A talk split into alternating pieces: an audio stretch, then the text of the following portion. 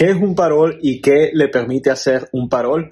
Un parol es un permiso de entrada que para personas viniendo por la frontera o en un punto de entrada reemplazar a una visa, es decir, es un permiso, eh, comúnmente un permiso humanitario que permite a una persona poder ingresar legalmente al país aunque no tenga una visa. En muchos casos, un parol permite que una persona pueda aplicar eh, directamente a un permiso de trabajo. Esto si el parol no tiene una anotación impidiendo que la persona pueda aplicar a un permiso de trabajo.